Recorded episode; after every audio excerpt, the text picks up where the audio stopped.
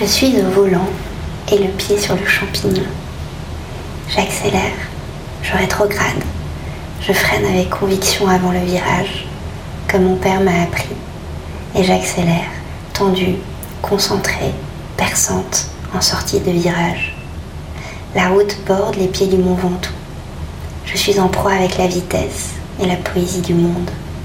L'intramontane souffle par les vitres ouvertes de ma deux imaginaire. D'ailleurs, elle est décapotée, comme dans mon enfance. Je jubile. Je suis habitée par l'esprit de ma grand-mère qui rêvait de conduire une Formule 1 et le rendait bien aux petites routes dangereuses de Dordogne. Ici, le Vaucluse rencontre le Luberon qui oublie le passé pour de vrai. La route file. Il n'y a la place que pour un. J'occupe le terrain. J'accélère. L'intensité se vit ainsi, aussi, simplement, et pour rien. Je m'arrête. La folle allure fait rage dans le vent de mes cheveux.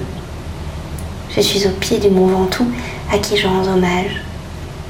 Un signe désinvolte du bout des doigts et du bout du nez froncé. Je reprends le volant et on appelle aux ailes invisibles, celles qui portent loin les virages de la vie.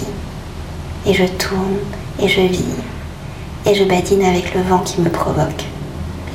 Lui le sait bien que les fleurs s'envolent, que les roseaux ploient et que les chênes peuvent casser.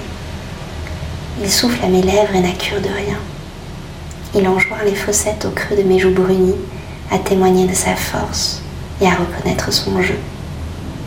Il m'invite à la danse et j'accepte cette valse à grande allure au fond de la vallée verte et bleu nuage.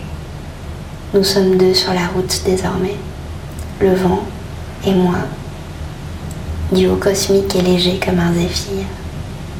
Il me quitte bientôt d'un au revoir bleui et je continue à s'agir rêveuse, émue et vivante, la route des interstices. Bonne journée